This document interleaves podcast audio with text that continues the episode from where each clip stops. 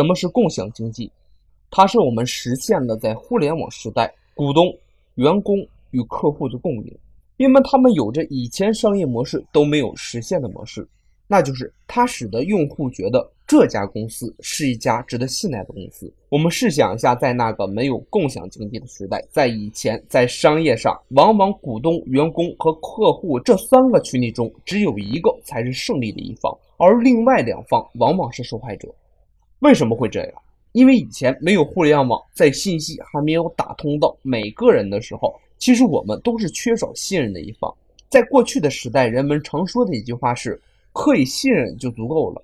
因为不管是以前还是现在，还有大量的企业之所以能够赚得巨额利润，是因为他们愚弄了客户，并利用客户无法做出的明智决定。但这样的方式也导致那些传统的。合法的、广为接受的商业模式惯例不可能赢得客户的信赖，而且随着透明度的提升，顾客对公平的要求越来越高，以及竞争的激烈化，这些惯例。会很快的销声匿迹。公司可以继续隐瞒客户，但是随着科技的进步，顾客总是会通过这样或者那样的方式发现真相。公司、政府以及其他机构不想让人们知道的事情，最终都会披露出来。如果不能认识到这一现实，未雨绸缪，任何一家企业都会在竞争中输掉，因为他们的竞争对手懂得如何更好的赢得顾客的信任。在唐·佩伯斯和玛莎·罗吉斯写的《共享经济》一书中。重点阐述了如何让一个企业从开始的信任到最后慢慢变成了值得信赖的这一过程。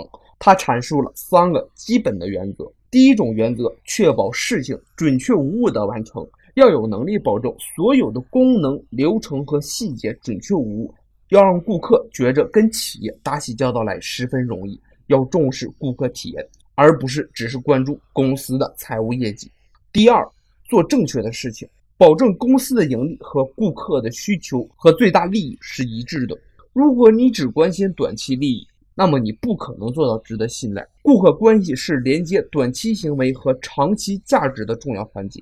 第三，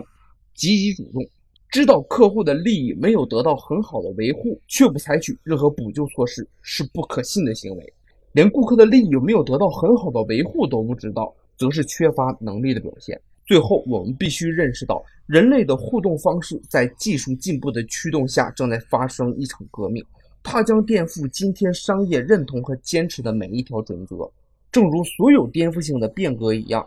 挑战旧秩序，引领新的浪潮。今天有关共享经济就讲到这里，感谢大家的收听，我们下一期再见。